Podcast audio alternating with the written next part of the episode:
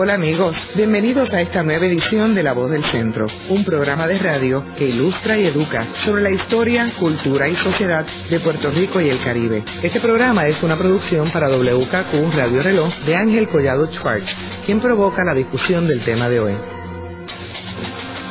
Saludos a todos. El programa de hoy está titulado La Mordaza, el cual es uno de, de los capítulos negros de la historia de nuestro país. Hoy tenemos como invitada a la doctora Ivonne Acosta, quien escribió un libro titulado La Mordaza.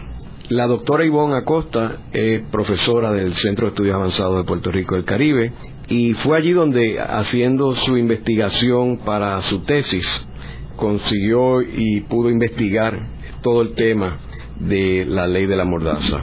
Ivonne, me gustaría para beneficio de nuestro radio escucha que comenzáramos este programa explicando qué es la mordaza y por qué se llama la mordaza. Antes que nada, muy buenas noches a todo el inmenso auditorio que escucha este programa. Gracias por la invitación. La mordaza se le llama a la ley 53 que es la primera y esperamos que única legislación antisediciosa aprobada en Puerto Rico. Fue aprobada en mayo de 1948 y derogada en el 57. El que le puso la mordaza fue el senador estadoísta Leopoldo Figueroa la noche del debate, oponiéndose por supuesto a, a esa legislación. Y fue una ley que se trajo de Estados Unidos basada en la ley Smith, una traducción casi al calco de la ley Smith, que fue aprobada a su vez en Estados Unidos en el 1940, se llama el Alien and Registration Act, y mm, decía lo siguiente, la ley de la mordaza, y voy a leer de mi libro, página 74 de la nueva edición, la última, decía la ley 53 que sería delito grave, felony, castigable con pena máxima de presidio de 10 años, la comisión de cualquier de los siguientes actos. Primero, fomentar, abogar, aconsejar o predicar la necesidad, deseabilidad o conveniencia de derrocar, paralizar o destruir al gobierno insular o cualquier política de este por medio de la fuerza y la violencia. Segundo, imprimir, publicar, editar, circular, vender, distribuir o públicamente exhibir cualquier escrito o publicación donde se fomente, abogue, aconseje o predique la necesidad, deseabilidad o conveniencia de derrocar, paralizar o destruir el gobierno insular o cualquier subdivisión política de este por medio de la fuerza o la violencia. Y tercero, organizar o ayudar a organizar cualquier sociedad, grupo o asamblea de personas que fomenten, aboguen, aconsejen o prediquen la derrocación o destrucción del gobierno insular o de cualquier subdivisión política de este por medio de la fuerza o la violencia. Quise leerlo directamente del texto porque como son tantos verbos, pues quería recalcar lo abarcadora que era en términos de precisamente suprimir los dos derechos fundamentales de una democracia el derecho a la libre expresión, tanto escrita como oral, y el derecho de reunión. Convertí además la palabra en delito, que fue el título que yo quise utilizar para la publicación del, libro sobre los 12 discursos por los cuales condenaron a Pedro Albizu Campos bajo esta ley. El libro se titula La palabra como delito. Es decir, una ley que prohíbe eh, y castiga más el abogar por una acción que llevar a cabo la propia acción que se, o sea, más terrible era haber escrito o vendido algún libro donde se fomentara la revolución que hacer la misma revolución. Ivonne, y si nos remontamos un poco al 1940 y la ley Smith, ¿qué estaba sucediendo en el 1940 en Estados Unidos que motiva la aprobación de esa ley? Yo hice una comparación al hablar de la ley Smith entre las circunstancias que llevan a la aprobación de la mordaza y la ley Smith y son muy parecidas la ley Smith se aprueba en un momento de histeria, comenzada, habiendo comenzado la guerra, la Segunda Guerra Mundial, y entonces, aunque la Unión Soviética es aliada de los Estados Unidos, dentro de los Estados Unidos continúa el sentimiento anticomunista. Era una época de gran histeria anticomunista y hubo un legislador sumamente reaccionario en Estados Unidos se empeñó en aprobar este tipo de legislación. Decía lo mismo que yo acabo de leer hace segundos, pero en inglés.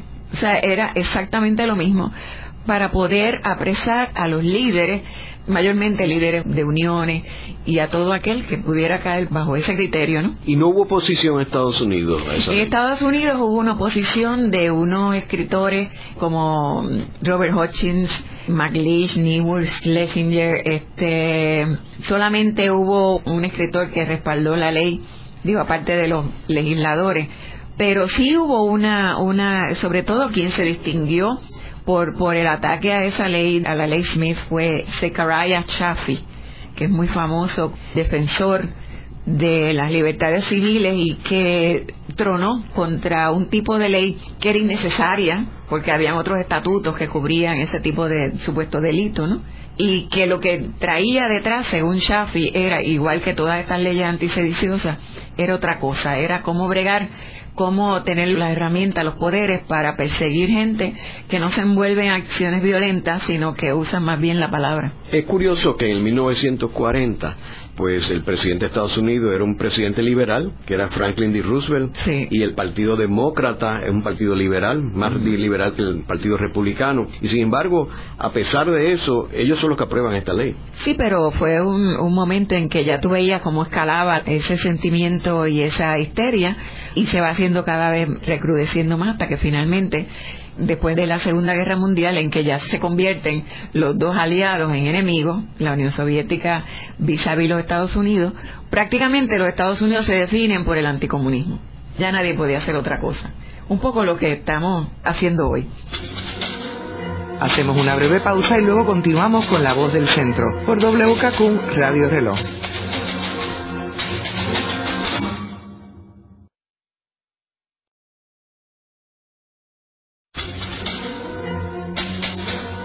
De regreso con La Voz del Centro por WKQ Radio Reloj en un conversatorio provocado por Ángel Collado Schwartz. Continuamos con el programa de hoy dedicado a la mordaza, uno de los capítulos negros de la historia de Puerto Rico. Hoy tenemos como invitada a la doctora Ivonne Acosta, autora del libro La Mordaza. Ivonne, estábamos hablando hace un rato de que la ley Smith se aprueba en Estados Unidos en el 1940, sin embargo, la Mordaza se aprueba en el 1948. Quiero hacer un comentario para beneficio de nuestro radio escucha, que en el 1948 Puerto Rico tenía el primer gobernador puertorriqueño que había sido nombrado por el presidente de Estados Unidos, que fue don Jesús T. Piñero, que antes había sido comisionado residente en Washington. Quiere decir que en el momento que se aprueba la mordaza, Puerto Rico nunca había elegido un gobernador. Y el presidente del Senado era don Luis Muñoz Marín. ¿Por qué se aprueba en el 40 en Estados Unidos y el 48 en Puerto Rico? Porque las circunstancias en, Puerto Rico en el 48 eran lo que tú acabas de mencionar. Ese año se elegía por vez primera por el pueblo de Puerto Rico el gobernador, después de décadas de estarlo pidiendo el pueblo de Puerto Rico. Y esa elección se va a dar dentro del contexto de esa Guerra Fría que ha comenzado justo un año después de terminar la Segunda Guerra Mundial, la Guerra Fría entre la Unión Soviética y los Estados Unidos. Y en Puerto Rico, pues en esa Guerra Fría, pues el escenario principal de ataques entre una nación, la, la Unión Soviética en particular, a los Estados Unidos, era en las Naciones Unidas. Y cada una se presentaba como un modelo ante las naciones emergentes, o sea, las naciones, los países que estaban empezando a descolonizarse como producto de la Carta de- del Atlántico, que se había aprobado antes de terminar la guerra y la que da pie pues para las Naciones Unidas. En ese foro mundial, la Unión Soviética y sus satélites se pasaban atacando a los Estados Unidos de que tanto que se las daba de democracia y tenía una colonia, Puerto Rico. En Puerto Rico eso había llevado a un gran auge independentista y nacionalista, mientras que el partido de Muñoz Marín el Partido Popular que había sido, que estaba en el poder desde el 40, no en el poder ejecutivo, sino en el poder legislativo, que era lo único que se podía elegir, y desde el 40 en adelante, pues ese era el partido mayoritario en Puerto Rico. Fue el partido además que, en un sentido, pues se plegó a las intenciones de los Estados Unidos de convertir a Puerto Rico de una colonia meramente a un modelo, a un modelo que sirviera para convencer al mundo de que había democracia y los Estados Unidos eran demócratas y aquí no había ya colonia. El empuje por un lado de la Unión Soviética y sus satélites en las Naciones Unidas y aquí en Puerto Rico por los independentistas que dentro del Partido Popular que era donde estaban, si recuerda, y recuerdan los radioescuchas, pues el Partido Popular se funda y su principal líder en la cúpula del Partido Popular era todo lo contrario de hoy día, era gente toda pro-independentista, ¿no? Y, eso es lo que deseaban. Pero Muñoz lo iba aplazando y le iba aplazando. Ya desde el 40 el estatus no ten issue, 44 de nuevo el estatus no ten issue. Y como era la guerra, estaba en medio de la guerra, pues ellos aguantaban porque Muñoz le decía, después de la guerra hablamos y después de la guerra vamos a hablar del, del asunto del estatus, pero la guerra se termina y sigue el tranque y entonces lo que se empieza a discutir es un proyecto donde lo que se dilucidaba que se iba a buscar por parte de Muñoz y los Estados Unidos era un estatus intermedio, es decir, ni república ni estadidad, sino un tipo de, se llamaba dominio y después se, pues, se va a transformar entonces en, la, en el estatus actual, ¿no? En, un proceso que comienza ese proceso precisamente con la aprobación del gobernador puertorriqueño por primera vez que tú mencionaste a Jesús Tepiñero, eso en el 46, como una concesión de Truman para calmar los ánimos en Puerto Rico que estaba cada vez más candente y entonces el plan conllevaba que entonces lo próximo paso era precisamente las elecciones del 48. De esas elecciones del 48 dependía todo lo demás, todo el, el resto del paquete. Y el paquete era una serie de reformas mínimas que se le iban a conceder a Puerto Rico. No cambiaba el estatus, pero se daba la impresión de que sí cambiaba, y eso fue terrible porque se dio esa impresión. Y acompañado entonces de un cambio en, el, en el programa de industrialización que se va a convertir a partir del 47 en, lo de, en los incentivos industriales ¿no? a los inversionistas estadounidenses. Todo eso va a formar parte de un plan que eventualmente lo que se buscaba, pues nada, darle a Puerto Rico meramente el permiso para primero elegir el gobernador en el 48, después hacer una asamblea constituyente, hacer la constitución y ya. Y entonces permitir que el desarrollo interno fuera al máximo, una autonomía, ¿no? Todo eso iba a pasar a partir de una elección en el 48 en la que era vital, importantísimo, como se vio luego, que el Partido Popular sacara todos los votos posibles, con Muñoz Marín como candidato, y que sobre todo el Partido Independentista sacara los menos votos posibles. El problema era que para ese año ya los independentistas habían sido prácticamente expulsados del Partido Popular porque se dijo que era incompatible ser de los congresos pro independencia y ser popular y entonces se funda el Partido Independentista puertorriqueño como un desprendimiento del Partido Popular. Todos esos líderes eran populares, desde Concepción de Gracia hasta para abajo todo. Y entonces se funda el Partido Independentista en el 46, en octubre del 46 y empieza a inscribirse de una forma acelerada y lo terrible para Muñoz y los populares era, y el mismo Estados Unidos dentro de este plan, era que estaban yéndose en los pueblos los populares para el Partido Independentista, ese nuevo partido. Y viene un gran entusiasmo ahí. Ese partido entonces iba a ir a las elecciones del 48, por vez primera, junto a Muñoz Marín como candidato a gobernador por el Partido Popular. Y le iba la vida al plan este que en esas elecciones el Partido Independentista no pudiera sacar los votos que entonces después entorpecerían ese plan. Todo eso se va a ver en los documentos que van a aparecer que yo examiné como reacción a la, a la revolución este nacionalista del 50. Porque antes de eso todo era secreto, antes de eso todo era detrás de bambalinas, como decimos.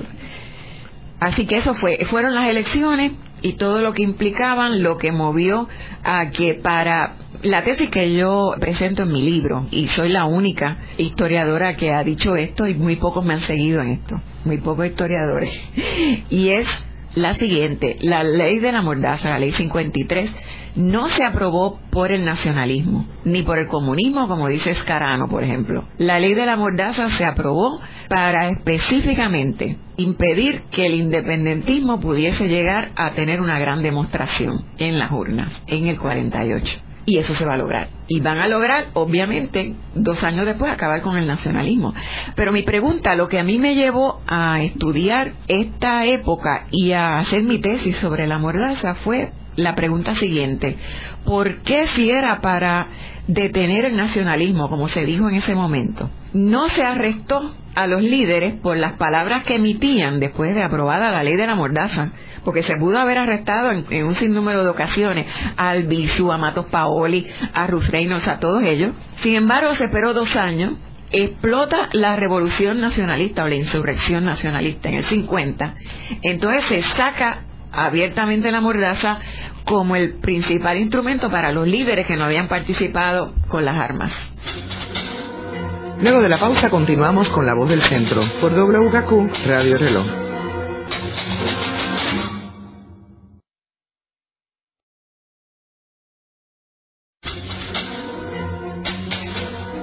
Están escuchando La Voz del Centro por WKQ Radio Reloj. Ahora puede accesar a toda hora y desde todo lugar la colección de programas pasados de La Voz del Centro mediante nuestra nueva página de internet www.vozdelcentro.org.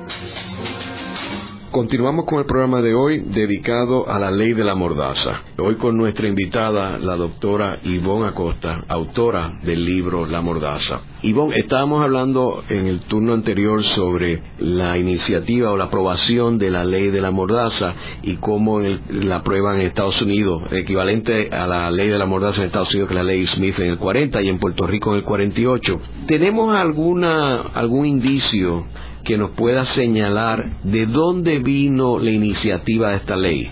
¿Fue de Estados Unidos que querían que aplicáramos la ley Smith o fueron los puertorriqueños que decidieron copiar la ley Smith y aplicarla aquí? Bueno, yo voy a empezar por decirte lo que se dijo una vez aprobada la ley de la mordaza por los que la criticaron, por los que se opusieron a ella. Fue un columnista del fenecido imparcial, el Imparcial era el periódico de mayor circulación en aquella época y era el dueño era eh, independentista seguidor de, de Albizu y una vez que se aprueba el proyecto dice un columnista de ese periódico lo siguiente ya no es un secreto, es un secreto a voces, la maniobra del imperio yanqui. Ya se oye discutir en los corrillos y tertulias cómo se introdujeron esos pingajos de leyes de que cualquier dictador se habría ruborizado en la legislatura colonial. Ya todo el mundo sabe cómo entraron por la boca del morro en el maletín de un almirante íntimo del presidente Yankee.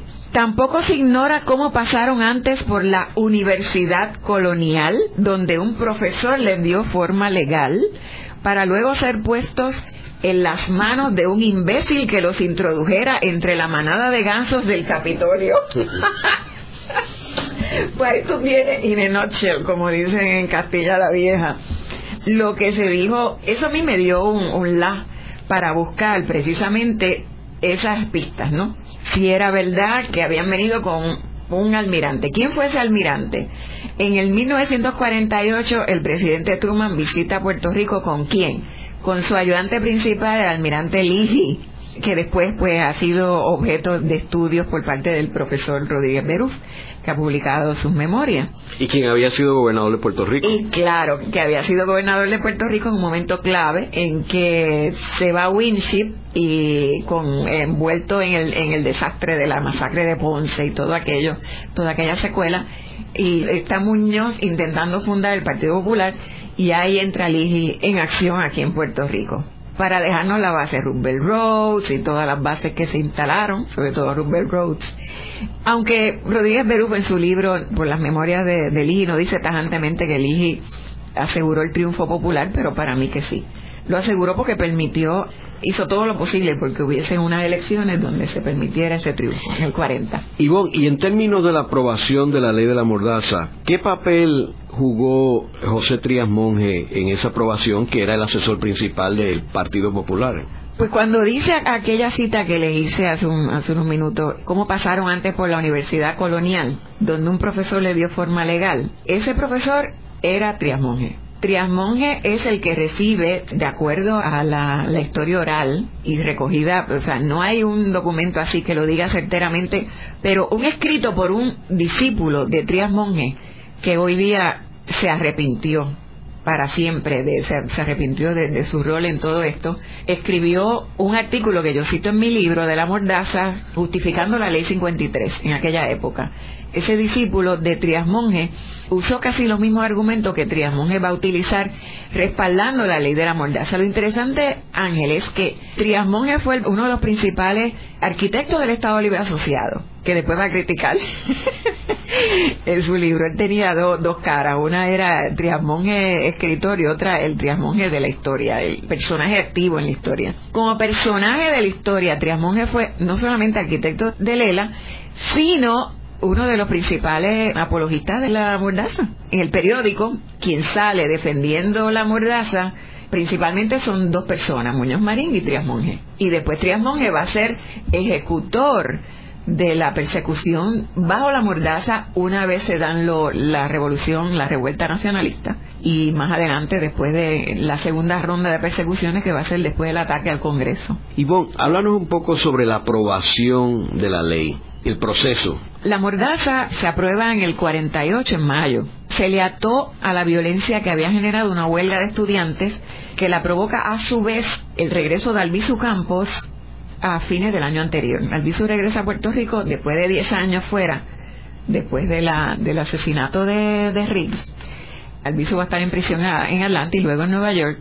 Y regresa en diciembre del 47 en medio de este del PIB estar en campaña hacia las elecciones y Albizu le viene a echar leña al fuego porque en todo ese auge independentista y nacionalista porque Albizu viene con la misma con la misma palabra fuerte de siempre, de antes, y esta vez le habían dado la razón, el plan este que él denunciaba como colonial, que se estaba tramando con, pues, con el nombramiento de, Piñero y con la aprobación del gobernador electo, ¿no? La aprobación del, de la ley para, para que se eligiera el gobernador de Puerto Rico por primera vez. Y Albizu va a tronar contra la Marina, que se estaba quedando precisamente en ese momento con Vieques y Culebra. Y fue el único. El único que se atrevió a pararse frente a la Marina y, oponerse y oponerse al servicio militar obligatorio que se estaba empezando a llevar, a tratar de implementar en Puerto Rico en el 48 también. Dice, entonces, esto llevó a la huelga de los estudiantes, que a su vez llevó a una serie de reuniones secretas entre todas las agencias, incluyendo Muñoz como presidente del Senado, el superintendente de la policía, los militares y todo el mundo, para ver qué se podía hacer, porque se estaba reuniendo en Puerto Rico ese mismo mes la Comisión del Caribe, que eran planes que tenía los Estados Unidos como parte de, su, de la Guerra Fría en el Caribe. Y todo esto fueron excusas.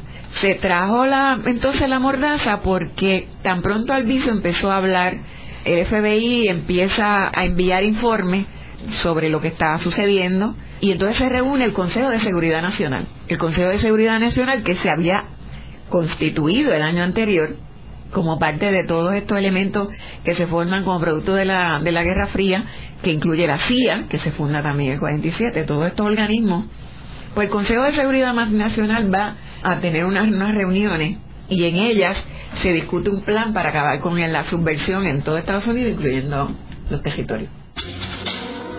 En breve continuaremos con la voz del centro por WKQ Radio Reloj.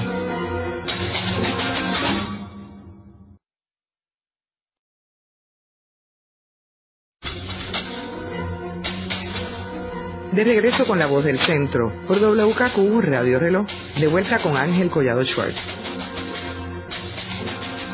Continuamos con el programa de hoy dedicado a la mordaza, uno de los capítulos negros de nuestra historia. Hoy con nuestra invitada, la doctora Ivonne Acosta, autora del libro La mordaza. Ivonne, estábamos hablando de la aprobación y el proceso en el cual se aprobó la ley en la legislatura. Cuando eso se presentó en la legislatura, ¿hubo discusión este, sobre este proyecto, los pros y los contras? Una de las críticas mayores a la ley de a los proyectos estos de la de la mordaza eran tres proyectos, eh, la ley 53 era uno de ellos, con otros dos similares. Se presentaron en la medianoche del 20 de mayo del 1948 en una sesión extraordinaria, que no se sabía, dice que los legisladores estaban totalmente ajenos a qué era lo que se iba a hacer en esa sesión. Así que fue a los Sucusumucu. Allí lo que sabemos de lo que ocurrió lo sabemos de la Cámara porque las actas de la Cámara se mantienen, se conservan. Lo que ocurrió en el Senado nos enteramos por lo que salió en la prensa de los periodistas que estaban allí cubriendo aquello, porque las actas del Senado misteriosamente desaparecieron hasta el día de hoy. O sea, yo las procuré cuando estaba haciendo la investigación y no aparecieron, no, no han aparecido. Yo se las procuré a don Luis Negrón López cuando lo entrevisté para ese trabajo. Antes de yo em-, empezar a, buscar información, hice, le hice una entrevista allá en Sabana Grande y don Luis Negrón las buscó y las buscó y tampoco encontró nada. Así que la... O sea, que no sabemos la posición de Muñoz Marín como presidente del Senado. No sabemos nada de eso, pero nos figuramos que... Ahora, la pregunta es por qué se desaparecieron las actas, ¿no? Lo segundo es que hubo un gran debate en la Cámara. Y ese debate, los dos principales este, opositores de dos visiones distintas fueron, por un lado, Iriarte, por los estadistas, que tronó contra los proyectos porque decía, los primeros que podemos caer somos nosotros, la oposición, porque esa ley eh, nos puede atentar contra la libertad de, expresión, inclusive nuestra, ¿no? Como oposición. Y el otro fue Baltasar Quiñones Elías, que ya se había ido por el PIB, había sido electo por el Partido Popular, pero ya estaba, ya se había volcado como muchos otros en el PIB y que hizo las críticas más fuertes a los proyectos. Así que fue una ley empujada sin avisar, como quien dice, y lo otro es que el, principal, la principal justificación que se dio para que fuese aprobada fue que estaba basada en una ley igual de Estados Unidos, o sea, es una ley basada en una ley norteamericana, quiere decir que no puede ser mala. Ese era el argumento. O sea, que esa ley fue aprobada en secreto esa ley a medianoche. A medianoche, cuando no se esperaba, y al otro día ya se levantó la gente con una ley, con, con unos proyectos ya aprobados. Y entonces viene la gran reacción. Esa gran reacción a las leyes fueron, pues, principalmente de los periódicos. O sea, ¿contra quién iba esta ley principalmente? Contra la libertad de palabra. Pues, quienes se levantaron, este para oponerse los periódicos este, principales de Puerto Rico, incluyendo un periódico que era afín a Muñoz Marín y que se atrevió a, tener un editorial en contra y fue cerrado un mes después. Y entonces Muñoz fundó un periódico nuevo que se llamó el, Diario de Puerto Rico. Pero eh, yo, yo, hice una tabla en el, en el libro, en la página 92 de la edición reciente, donde comparo las expresiones de, en contra de la mordaza antes de ya convertir en ley y cómo hubo editoriales, columnas, caricaturas y un montón de expresiones en esos días. Y también hubo una gran asamblea en el Ateneo, una gran asamblea en donde participaron, se inscribieron un total de 43 organizaciones diferentes que representaban lo largo y lo ancho de la sociedad puertorriqueña y que sin embargo fueron señalados y denunciados por Muñoz Marín como esos son los, enemigos de siempre del Partido Popular y estaba ahí todo el mundo este los sindicatos, los choferes, la Sociedad de Ingenieros de Puerto Rico, el Ateneo Universitario, la Sociedad de Periodistas, bla bla. Estaba todo el mundo. A mí quien me contó de esa asamblea fue Nilita Vientón Gastón, que en paz descanse, que ella estuvo, ella era presidente del Ateneo en ese momento. Y me contó cómo hubo una gran oposición y cómo los el Grupo Popular trató de impedir esa asamblea y esa manifestación. Ivonne, ¿y cuáles fueron los efectos de la mordaza? Los efectos de la mordaza, pues fíjate, se sintieron de inmediato, porque de inmediato, en ese capítulo que yo, donde yo describo la, la reacción, yo vi una diferencia entre la reacción misma en los periódicos antes de aprobarse la ley, o sea, antes de ser firmada como ley y después. Hay un notable descenso en reacciones en los periódicos, como que ya el miedo eh, se impone. ¿Por qué el miedo? Porque no se sabía realmente lo que decía la ley y qué era lo que castigaba, y llegó a interpretarse cualquier crítica al gobierno de turno, al gobierno central, o a cualquiera de sus subdivisiones, porque acuérdate que aún una huelga o cualquier manifestación en la Universidad de Puerto Rico podía ser interpretada como violatoria de la ley, Así que ahí fue el primer lugar donde se vio el efecto. El segundo lugar donde yo vi el efecto, que lo recalco en mi libro, es la Universidad de Puerto Rico. acuérdate que la universidad siempre ha sido el lugar donde primero se ve la, lo que sucede en una sociedad, donde primero explotan todas las preocupaciones y los problemas en una sociedad y ahí se instaura lo que se llamó como la era del silencio. Así le llamó René Marqués a lo que se inauguró en la Universidad de Puerto Rico a partir de entonces porque se prohibió toda manifestación estudiantil. Fueron unos años de absoluta calma y silencio por miedo a la ley y en las cuales los estudiantes, pues, este, hubo muchos exilados, muchos profesores y estudiantes que se fueron. Lo tercero va a ser las elecciones del, del 48, en donde, como mencioné inicialmente, el PIB que llevaba un ímpetu enorme, ese ímpetu se detiene y los comentaristas, los analistas políticos de entonces, los periódicos, van a decir que lo que evitó esa gran, lo que se esperaba que hiciera el PIB y que no lo hizo fue esa espada de Damocles que estaba cernida, estaba por encima como amedrentando ese voto. Hubo en esa elección del 48, obviamente el Partido Popular arrasó, pero hubo una poca participación. Y esa disminución, esa abstención en las elecciones que trató de ser explicada porque fue cuestionada, o sea, ¿por qué esa gran abstención en un país que le encanta votar? Dijeron que era por los exilados, porque da la casualidad, entre comillas, que esa fue la época en que más emigración hubo hacia Estados Unidos, hacia Nueva York. Entre el 48 y 50 fue la, gran mayoría, hubo casi un millón de, de puertorriqueños que salieron. Y se le adscribió esa gran, esa gran, este, abstención en la elección del 48, esa emigración. Pero también fue el miedo a votar, porque los independentistas se inhibieron, porque tenían miedo que votar por el PIB fuese violatorio de la ley de la mordaza. O sea que logró el objetivo de minimizar eh, la fuerza electoral. Logró el objetivo, porque si uno ve los periódicos y lo que estaba pasando, uno sabe que el PIB hubiera llegado, si no primero, por lo menos pisándole los talones al Partido Popular. Hacemos una pausa y luego continuamos con la parte final de La Voz del Centro por WKQ Radio Reloj.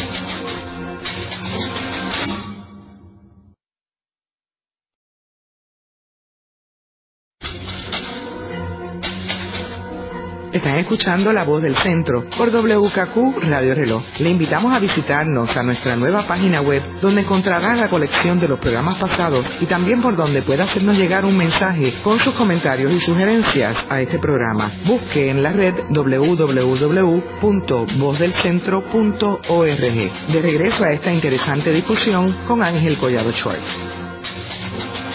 Continuamos con el programa de hoy titulado La Ley de la Mordaza, uno de los capítulos negros de nuestra historia. Hoy con nuestra invitada, la doctora Ivonne Acosta, autora del libro La Mordaza. Ivonne, estábamos hablando sobre las repercusiones de la ley de la mordaza y los efectos. Tú mencionaste un caso específico de una persona que fue arrestada por el uso de la bandera. ¿Quieres hablarnos un poco? Pues mira, la ley de la mordaza, la historia oficial decía hasta que yo publiqué el libro, que la mordaza había sido una reacción justificada del gobierno de Muñoz Marín luego de la revuelta nacionalista. Este, eso fue lo que se regó y lo que todo el mundo aprendió, incorporó dentro de sí y, ya. Pero eh, la pregunta es por qué se aprueba en el 48 y no se los arresta antes. ¿Por qué se espera a que estalle la insurrección cuando se iba ya para las inscripciones? De la hacia la ley 600 y toda la cuestión del ELA, porque es que la mordaza está íntimamente relacionada con el desarrollo del establecimiento del ELA. Y entonces la mordaza actúa secretamente por dos años, de 48 al 50, en que lo que se hacía, hacían los policías era, mientras había una gran ola de crimen, de crímenes violentos en Puerto Rico, los policías se dedicaban a grabar, a seguir en taquigrafía, los discursos de todos los independentistas, de los nacionalistas y a meterse en su en sus asambleas y chequear quiénes estaban. En otras palabras, estuvo actuando secretamente, aunque todo el mundo veía a los agentes, ¿no? Hasta que por fin explota todo el asunto cuando, como sabemos, en octubre arrestan a un grupo de nacionalistas, a y un grupo de nacionalistas, y entonces ellos deciden que antes de que los arresten por la mordaza, se van a tirar a la revolución, porque como quiera los van a arrestar. ¿Entiende? O sea, que la mordaza no detiene la insurrección, sino que la provoca. Esa es otra de, mi, de mis argumentos. No detiene la revolución, la provoca, la revuelta nacionalista. Entonces, ¿qué pasa? Una vez se da la revuelta nacionalista, la insurrección, en el 50, entonces ahí es que se esgrime la mordaza. Una vez que pasa la, revuelta, que, que en dos días pues ya el gobierno había controlado, entonces es que se saca la mordaza y entonces aparecen las listas de subversivos y entonces vienen los arrestos en masa, sobre todo después del, ataque al Blair House, a la casa Blair, que entonces obviamente en Estados Unidos obligan a Muñoz a perseguir. Y entonces porque ya no era meramente aquí un puñado, como había dicho Muñoz, sino que la cosa había escalado y se había intentado asesinar al presidente de Estados Unidos, así que la cosa ya adquiría otros bemoles. Entonces viene la persecución y ahí pues este, fue una terrible persecución que abarcó no solamente a los nacionalistas, sino a los independentistas, que cayeron también en la redada, porque dijeron que habían admirado lo que sus hermanos habían hecho en esa persecución se arrestó gente como el maestro don Modesto Gotay, que tenía, lo arrestaron porque tenía una bandera puertorriqueña, que en aquel momento era la bandera nacionalista, en el techo de su casa. Y él se lo llevaron arrestado por esa bandera. Arrestaron a Ruth Reynolds porque había aplaudido en un meeting, en una asamblea nacionalista en el 49 en la asamblea famosa de Arecibo. Entonces arrestaron a Matos Paoli, pues, obviamente por su discurso y por lo que había escrito, a Enamorado Cuesta por lo que había escrito en un periodiquito que él tenía. Y así por el estilo. Este, y por, supuesto el, el, número uno, Albizu Campos, por 12 discursos que le habían tomado en taquigrafía y que fueron interpretados de todos los discursos que Albizu dio, que dio muchísimos más. Como sabemos, esos 12 fueron considerados por los fiscales como violadores de la ley de la mordaza y ahí fue que le echaron el resto de su vida, ¿no? Obviamente, como hemos discutido en este programa, partiendo de tu premisa de que la ley de la mordaza tenía como objetivo minimizar la fuerza electoral independentista, pues es obvio que logró su objetivo eh, por los resultados de las elecciones. Y fíjate tú que en las próximas elecciones, en el 52, con todo y mordaza, el PIB llega segundo. Pero entonces faltaba la segunda ronda de persecución, que fue peor porque fíjate tú que después de la insurrección nacionalista la mordaza se va a hacer va a ser enmendada y la van a hacer peor, porque entonces es pertenecer nada más. O sea, tú perteneces a un partido subversivo, ya violas la, la ley de la mordaza. Entonces, cuando viene el ataque al Congreso, viene la ronda final de persecución, que ya no quedaba nadie. ¿Quiénes quedaban?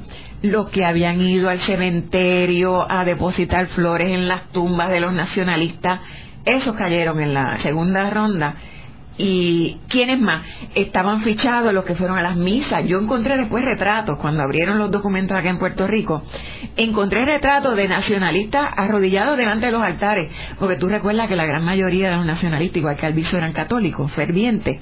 Entonces tú los ves arrodillados con un número detrás fichado en la foto por estar rezando por los presos nacionalistas que estaban todos el liderato estaba preso.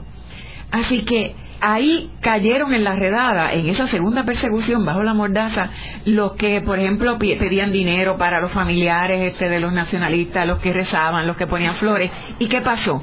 En las elecciones del 56, ¿qué le pasó al PIB? Y para siempre cayó último. Y, empezó el, anex, el ascenso del anexionismo. Y es curioso también que después termina perdiendo la franquicia el Partido Independentista y no es hasta años recientes. va para arriba el anexionismo. Por último, Ivo, me gustaría que antes de concluir el programa hablaras un poco sobre la derogación de la ley de la mordaza. ¿Cómo es que sucedió este evento? Mira, bajo la ley de la mordaza, hasta los mismos Estados Unidos, por los documentos que yo he visto, se quedaron espantados de lo que se hizo aquí en términos de violaciones a las leyes civiles, a los derechos civiles. Y tanto se tronó contra eso porque además, sobre todo porque se encarceló a una americana que generó, claro está, como siempre hacen los americanos, no te importa lo que pasa, en, eh, no le pasa a más nadie, pero que haya un norteamericano que le pasa algo en otro país y ya respingan. Y entonces hubo una gran protesta por este encarcelamiento y a la larga a Ruth Reynolds la van a, la van, le van a pagar un gran abogado que la va a sacar libre.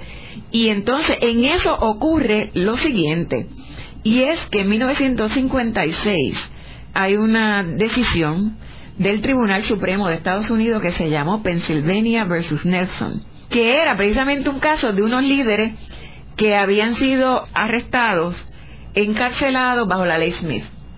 Entonces, esos líderes fueron elevando su apelación, y llegó al Supremo, y ¿qué decide el Supremo? Que la ley Smith estaba por encima, ocupaba el campo de cualquier otra ley similar. Quiere decir que la mordaza y todas las leyes similares que se habían aprobado en el 48 en Estados Unidos tenían que eliminarse porque la ley Smith ocupaba todo. La ley Smith de hecho decía que era a los Estados Unidos y a sus territorios de posesiones. De modo que la ley de la mordaza nunca debió haber existido, porque lo único que tenían que haber hecho aquí era implantar la ley Smith directamente, lo que da a entender entonces que una de las razones para la, ley de la mordaza es que los Estados Unidos convencieron en aquel entonces al, gobierno, a, los populares, que tuvieran acá el instrumento para que tuvieran una ley local, que no fuera como en el 30. Recuerda, en la década del 30 fueron los federales los que persiguen y encarcelan y, se llevan al campo. Esta vez se creía que fuera todo local. Y entonces, Ivonne, tú mencionas que la ley era innecesaria y por ende no había que derogarla, porque era innecesaria. Entonces, ¿por qué Muñoz dijo que él la había derogado? Bueno, porque Roger Baldwin, que era el gran paladín de los derechos civiles en Estados Unidos, era un hombre de, de gran prestigio y muy amigo de Muñoz Marín, le dijo a Muñoz Marín, adelántate y deroga esa ley o sea, le, lo convenció de que lo que venía era, con todo esto del caso Pennsylvania versus Nelson, era terrible y podían volver el estatus. O sea, que Muñoz tenía un objetivo político de él lucir Totalmente político de lucir bien. Y entonces él mismo nombra una comisión que entonces va a hacer el estudio que después va, va a concluir que la mordaza fue terrible. Se cantaba y se lloraba. En el programa de hoy hemos discutido la ley de la mordaza, que es uno de los capítulos negros de la historia de Puerto Rico, en el cual se criminalizó el ser independentista en Puerto Rico y que tenía, como apunta la doctora Acosta, un objetivo político y electoral de eliminar el independentismo en Puerto Rico y que estaba íntimamente ligado con la estrategia de crear el Estado Libre Asociado de Puerto Rico. Muchas gracias. En la dirección técnica estuvo Ezequiel Cabán. En la producción, Nidia Suárez. Les hablaron Ángel Collado Schwartz e Isabel Pizarro Maldonado. Les invitamos a sintonizarnos la próxima semana a la misma hora en La Voz del Centro por WKQ Radio Reloj.